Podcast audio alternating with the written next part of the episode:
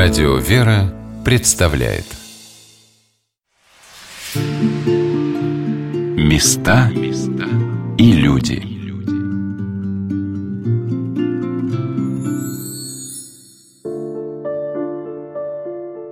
Что для нас раскрывается в образах новомучеников земли русской? Нам доступны фотографии многих людей, пострадавших в годы гонений на церковь, и внимательно вглядываясь в их лица, мы чувствуем хранимую в их сердце силу. Это сила – любовь к Спасителю и несгибаемое мужество, даруемое им верой в Бога. Здравствуйте, дорогие друзья!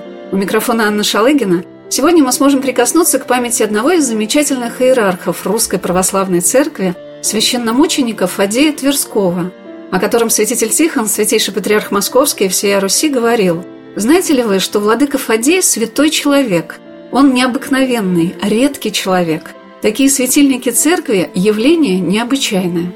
В 1923 году, когда патриарх пригласил владыку в Москву, желая поздравить его с днем именин, с праздником апостола Фадея, он преподнес ему подарок – специально сшитое для владыки архиерейское облачение, новые сапоги и бриллиантовый крест на клобук. Сапоги владыка сразу отдал нищим – а драгоценный крест так и остался нетронутым.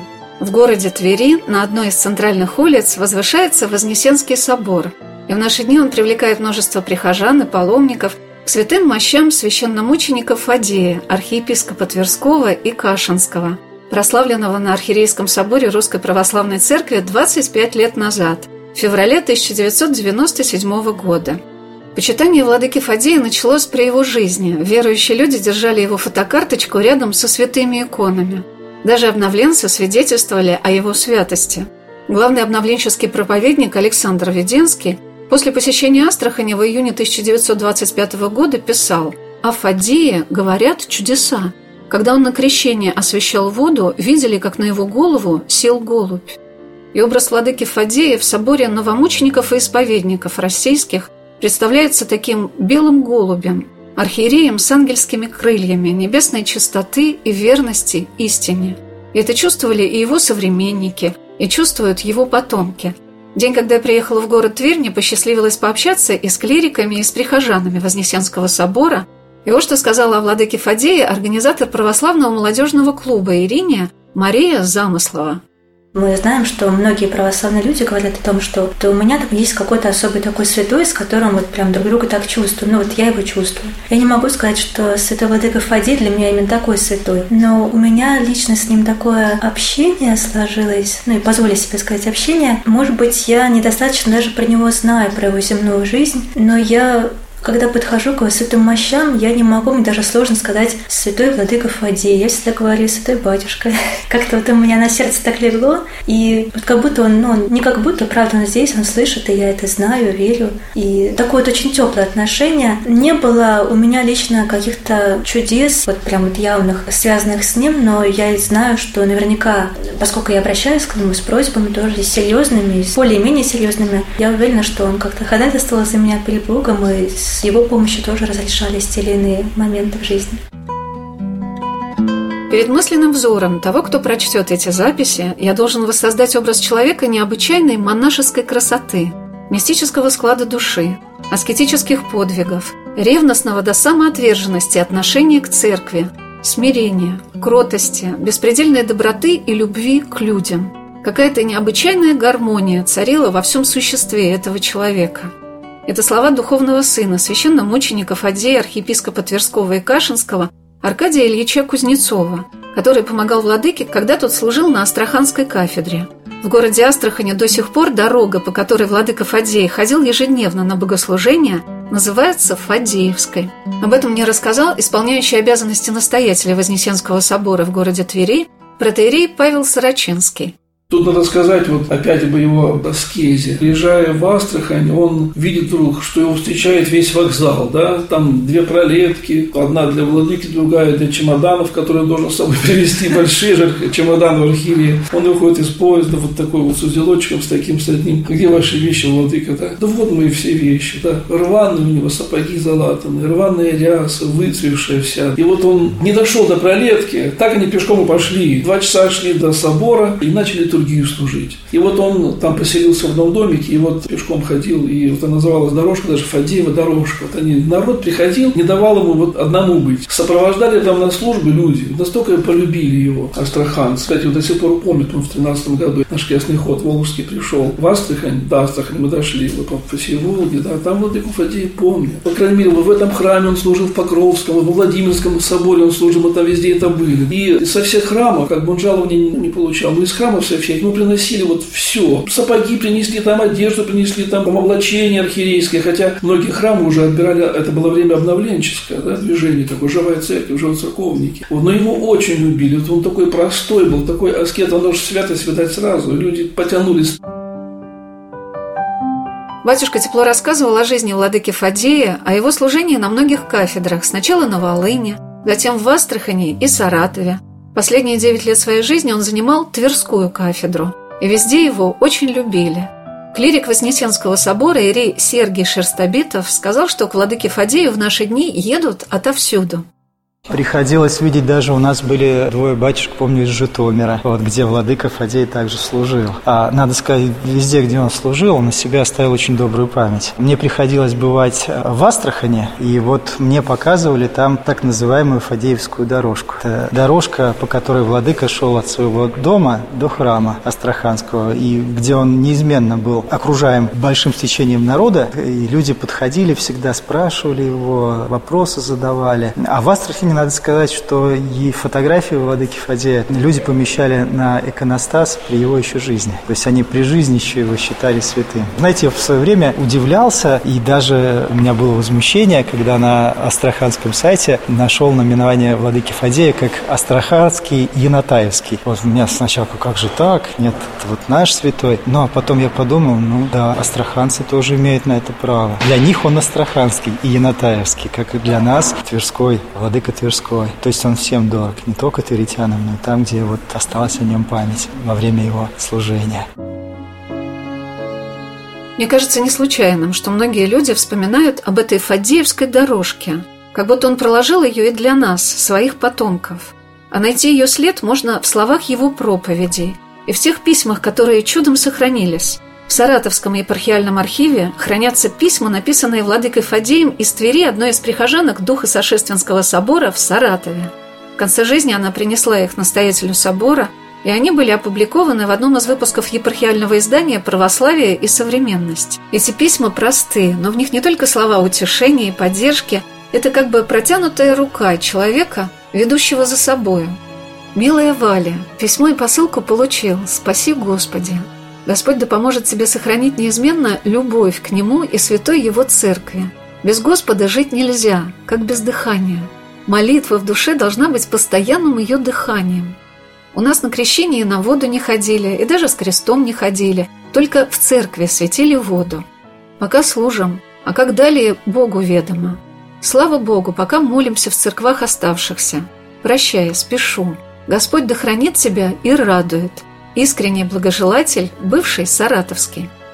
Мне запомнился один случай, когда владыка служил в Твери и летом жил на даче в селе Причистый Бор, уезжая туда работать, группа девушек приехала рано утром повидать владыку. Но так как было еще очень рано, они решили немного подождать, пока он проснется и сможет их принять. А он, выйдя из леса, не удивился, а сказал, что с утра прогуливался и неожиданно вышел к ним навстречу. В этот день мне посчастливилось побеседовать с хранительницей мощей, священномученика Фадея Тверского. Так называют человека, который уже более 25 лет ежедневно приходит в храм и присутствует рядом со святыми мощами владыки, поддерживая порядок и красоту. Это действительно необыкновенное место под сенью в прекрасной серебряной раке, среди белизны стен, какой-то прозрачной чистоте и возвышенности в храме почивают мощи владыки Фадея Тверского. Такой был период, что нужно было найти человека, чтобы ухаживать, следить. Тут все. Опытный должен быть человек быть, и который находился всегда при храме. И нашли вас. Хоть не по достоинству, а по милости Божьей. Мне сказали, владыка вызвал меня. Была Пасха как раз. Он стоял на селии, молился, а я вот здесь стояла у окна. Он меня позвал к себе и говорит, Раиса, с сегодняшнего дня ты будешь ухаживать за святыми мощами. Я поклонилась и ушла. Я привык привыкла нести послушание. Он меня второй раз опять вызывает на селию и говорит, повторяет то же самое. Я говорю, я поняла, батюшка, буду ухаживать, если смогу. Ну, так вот начала свое такое послушание, деятельность свою, ухаживать за ракой. Ну и как же вот вы теперь каждый день приходите к мощам? Каждый день. У меня нет ни выходных, ни отпусков. Да как же это получается? Не знаю. Я даже на этот вопрос не могу ответить. Честное слово. С утра приходите? Утром я прихожу. К празднике, например, накануне я оформляю иконы, украшаю праздничные. Одна я только, больше никто не смог что-то. К вечеру я остаюсь. И утром я прихожу. Опять целый день праздничные. Большие праздники я нахожусь здесь. Пасху я нахожусь целыми днями здесь. Ну, я же не работаю там где-то, только здесь. Поэтому по своему послушанию я обязана быть. Где-то не доспишь, ну что делать? Высмеяться на том свете. А на этом нужно потрудиться. Дано такое послушание, где об этом даже не думаешь. Там где-то не доспал или еще чего-то, перетрудился или что. Все это идет ходом. Раиса Андреевна Судакова рассказывала много о том, какие случаи исцеления и помощи от мощей проходили на ее глазах. А мне было интересно спросить у Раисы Андреевны, застала ли она еще тех людей, которые знали владыку и вспоминали, каким он был человеком. Вот монахиня Фадея. Она всегда молчала, потому что она была с ним. Она видела его, часто с ним находилась. И как бы брала от него все то, хотя бы по капельке, быть похожим на него. Поведением, молчаливостью, чтением духовных книг, молитвою. В первую очередь это идет, где он молился. Постоянная молитва была у святого Фадея. Милая Валя, вероятно, сегодня день твоего ангела. Если так, то поздравляю, равно с наступающим Великим Постом. Дай Бог тебе среди печалей житейских радоваться и утешаться о Господе. Спаси, Господи, за поздравление с праздником Рождества Христова. Ответить до сих пор не успел, потому что не успеют окончиться одни дела, уже наступают другие. Как больные, о которых писала. Уладились ли беспокойство с квартирой? Жаль, что и в церкви не часто приходится бывать. Но тем более пусть сердце стремится к Господу. В моей жизни особых бед по милости Божией не произошло. Здоровье кое-как держится. Голодать не приходилось. Конечно, беспокойств немало. Некоторые церкви закрываются. Многолюдство бывает редко. На акафистах только человек по сто. Прощай, да хранит Господь. Искренний благожелатель в Господе недостойный архиепископ Фадей. Мне запомнили слова одного из историков кафедры новейшей истории Русской Православной Церкви Православного Свято-Тихоновского гуманитарного университета Инны Геннадьевны Меньковой о священномученике Серафиме Звездинском, епископе Дмитровском, о том, что владыка относился с любовью ко всем, кого посылал ему Господь. Он этих людей не искал, но стал для них всем и всю жизнь их помнил и о них молился. В каждом российском городе в наши дни есть святые новомученики и исповедники, как будто рукою Господа поставленные для нас как маяки, как заступники и молитвенники. Я попросила отца Павла рассказать о жизненном пути священномучеников Адея, архиепископа Тверского и Кашинского.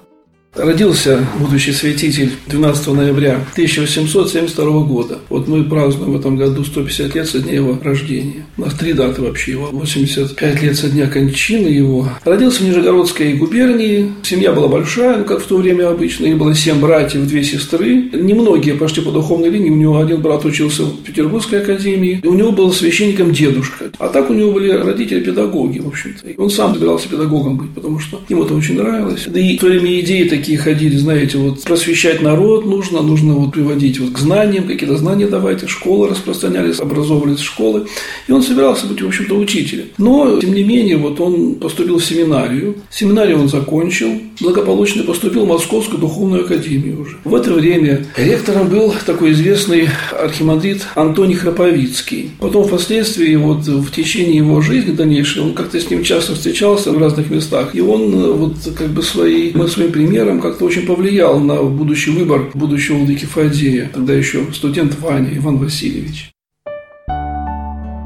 Отец Павел сказал о том, что желание владыки стать учителем в полной мере осуществилось в его призвании священнослужителя. После окончания академии он преподавал в Смоленской, Уфимской и Аланецкой семинарии, был, как и святитель Феофан Затворник Вышинский, ее ректором.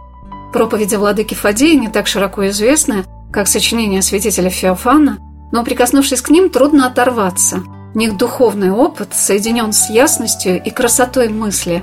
Все просто и в то же время возвышено. Молитву и духовное созерцание, размышления о Боге, о душе, о мире горнем, испытания совести люди нынешние также не любят.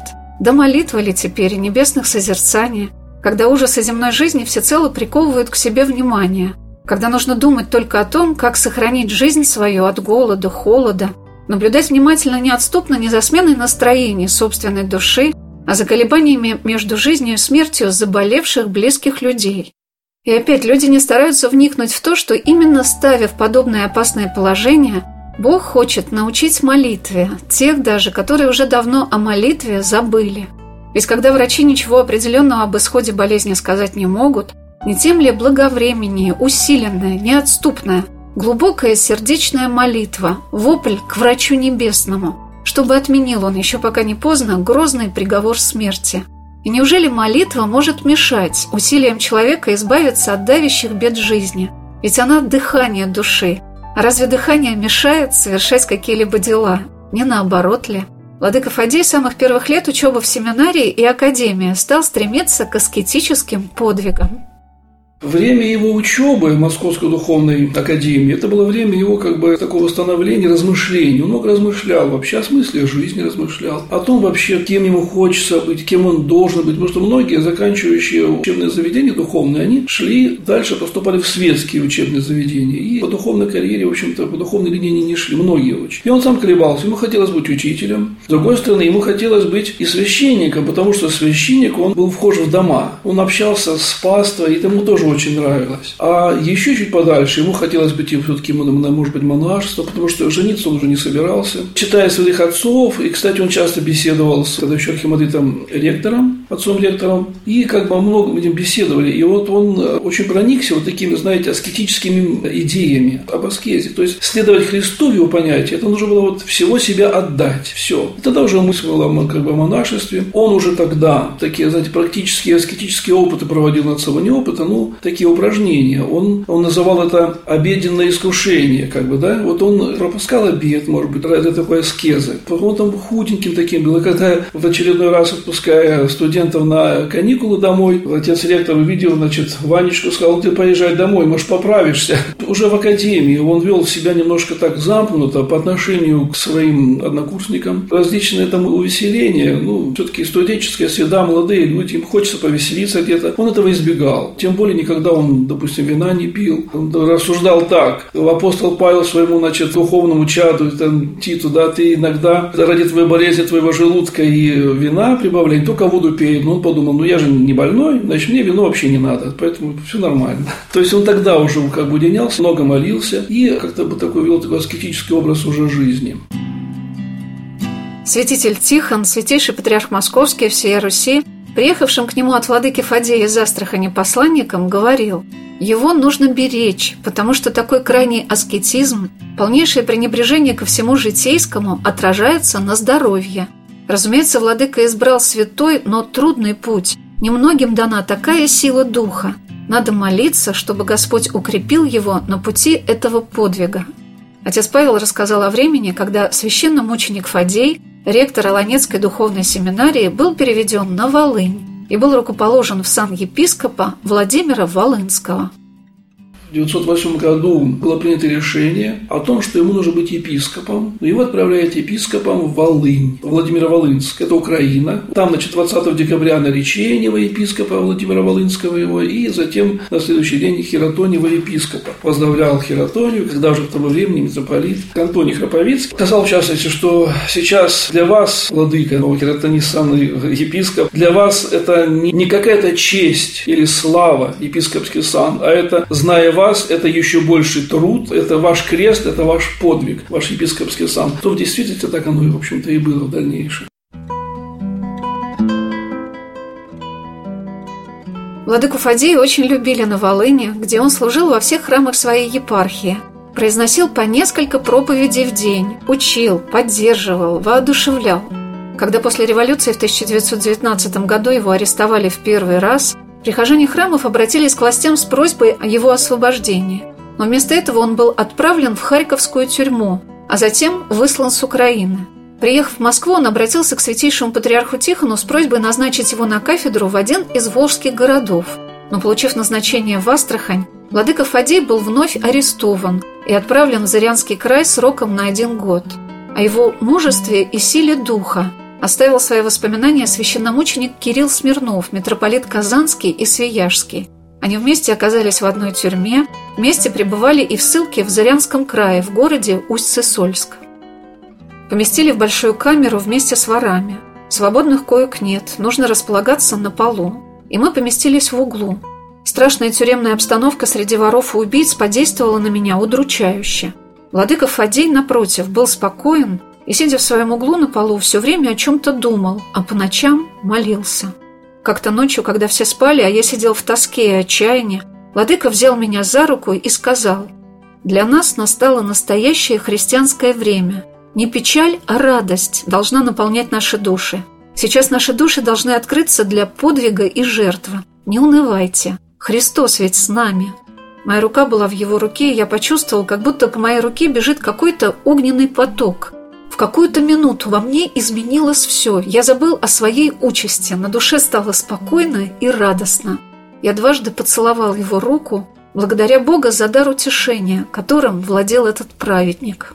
Я спросила Марию Замыслову, чем может привлечь ее друзей по молодежному клубу, посвященному священномученику Фадею Тверскому, его образ – Лично для меня тоже нет такого одного единственного ответа. Он, с одной стороны, современен в том плане, что он здесь и сейчас присутствует вместе с нами. И он, конечно, образец для подражания, но в некотором смысле для меня лично он немножечко вне сегодняшнего времени в том плане, что достичь такой же величины, как он, такой величины духа, это, мне кажется, вот для меня лично как святые первых времен. Вот это невозможно как-то подняться на их высоту. В некотором плане владыка Фади для меня такой же. Он же был совершенно самоотверженным человеком, он служил несмотря ни на что, без всякого страха. И даже когда он уже был в заключении, он там не терял надежды, там благодарил Господа за все, подбадривал своих сокамерников. Я бы, наверное, точно так не смогла, поэтому в этом плане он для меня немножечко вне времени. Но это не значит, что он не современный и не может привлечь людей нашего 21 века к себе.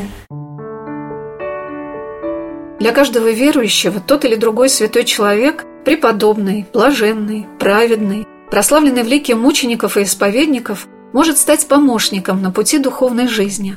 Мне запомнилось, как уже перед самой службой к раке с мощами священномучеников Адея подошла девушка и обратилась с просьбой к служителям храма научить ее посещать церковь. Именно с такими словами «Научите меня, как ходить на службы, как себя вести». И я подумала, что владыка Фадей до сих пор приводит за собой множество людей в храм и становится для них прежде всего примером искренности и честности по отношению к своей жизни. Об этом сказал Ирей Сергей Шерстобитов.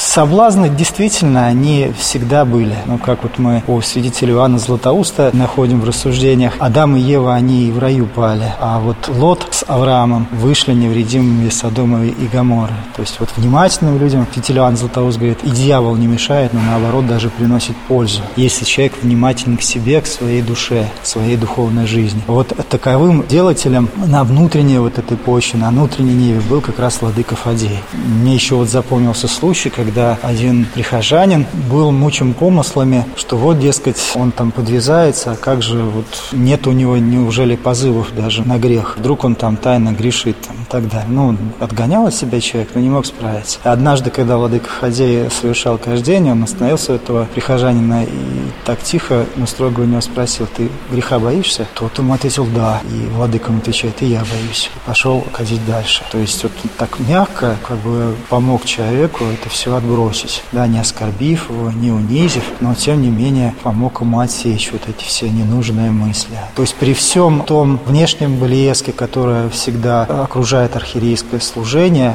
по обязанности даже, да, он тем не менее внутренний монашеский мир свой всегда сохранял. В чистоте, в цельности, подвязаясь во всей строгости.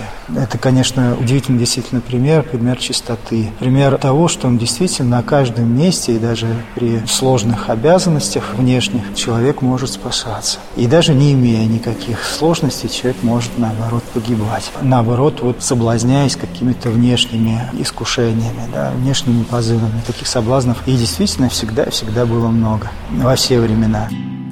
Готовясь к программе о священном ученике Фадее, я посмотрела фильм о владыке Фадее, в котором рассказывается, как в Тверь вернулись святые мощи владыки. Отец Павел вспоминал об этом событии. Помню, зима была. В начале города автобус, вот так, гробницкая сделала такая деревянная гробница, такая, гроб такой. И многоденство встречали, пешком нести по городу, вот сюда, в Вознесенский собор. Фотографии даже где-то у нас есть, эти фотографии. А, конечно, это было прославление. Потом его вот постоянное прославление такое было, почитали очень. Начали богослужение, там составлены были службы. Кстати, сейчас, по-моему, две службы есть. Одна служба есть, которая у нас, епархии, а другая, не Святый Тихоновский институт составил службу то есть две службы известны священному ученику Фадею. Здесь вот как бы жизнь вокруг его мощей, она всегда кипела. Очень много приезжает паломники. Есть какое-то общество даже в Москве священномученика Фадея. Приезжают они из Московской области. Ежегодно сюда. Ну, здесь доступ как к мощам всегда. Он, вот у нас есть и Петрохин, священники приезжающие могут молебен послужить. То есть как бы у нас открыто все. Тверичане приходят, так что вот да. это наш святой. 31 декабря на Фатея, Фатей называется, на Фатея мы пойдем. У нас много прихожан, которые, конечно, сейчас много уже ушли, сейчас уже меньше, но тем не менее, вот на его память 31 декабря сюда вот в храм, полный храм людей приходит.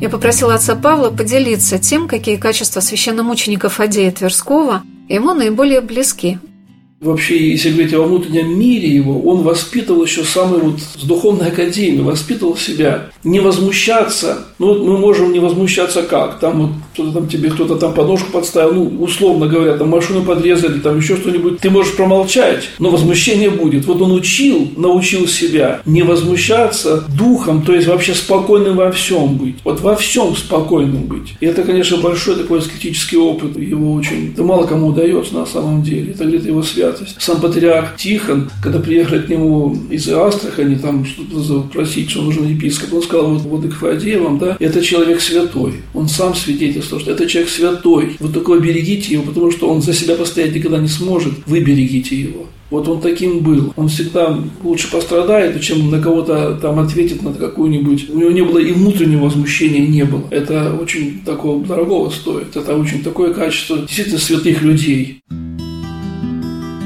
Собор новомучеников и исповедников земли русской вошло множество прекрасных пастырей, иерархов церкви и простых сельских священников, монахов и мирян.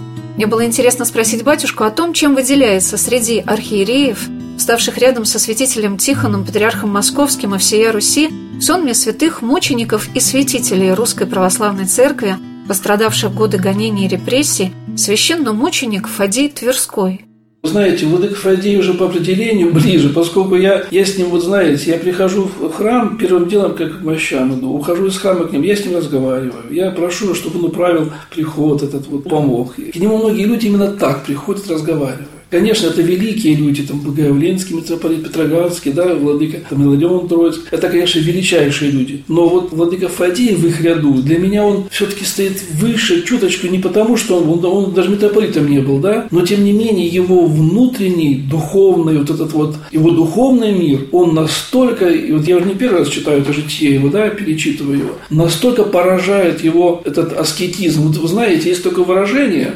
святые, проповедника слышал, святые от этой жизни взяли все. Ну, в нашем человеческом понимании. Что значит взять все от жизни? Это значит там машина, работа, богатство? Нет, у них этого ничего не было. Как, как и у апостолов ничего не было. Но они взяли все, в том смысле всю возможность вот этой жизни здесь на земле, возможность послужить людям, идти за Христом, вот они полностью все реализовали. Они взяли от этой жизни все. Там уже, как сказать, они вот со Христом. Поэтому для меня, конечно же, ближе, конечно, Владыка Фадей и для меня, несомненно, выше. Нельзя здесь сравнивать, потому что святость, она разная бывает святость, но это святой человек в прямом смысле. Именно святой человек. Вот не то, что сдерживать, оно не возникало. А это ведь, что значит не возникало? То есть человек достиг бесстрастия. А бесстрастие – это уже вот та высота, которая, в общем-то, далеко-далеко-далеко не всем она удается ее достигнуть. Даже и святые, которые были, они далеко не, не все бесстрастные были. Дар прозорливости ведь тоже не просто так вот дается, да? Будучи епископом, будучи, ты мог вот после него там приехал один в Астрахань, это Макарий, да, после Владыки Фадея. Так астраханцы приехали, верните нам Владыку Фадея. Это приехал, ожидал из вагона до утра, как его там встречать будут, ну, это не в осуждении, конечно, сказано. Но вот он приехал как епископ, он приехал князь церкви, он приехал сюда властвовать. Другой.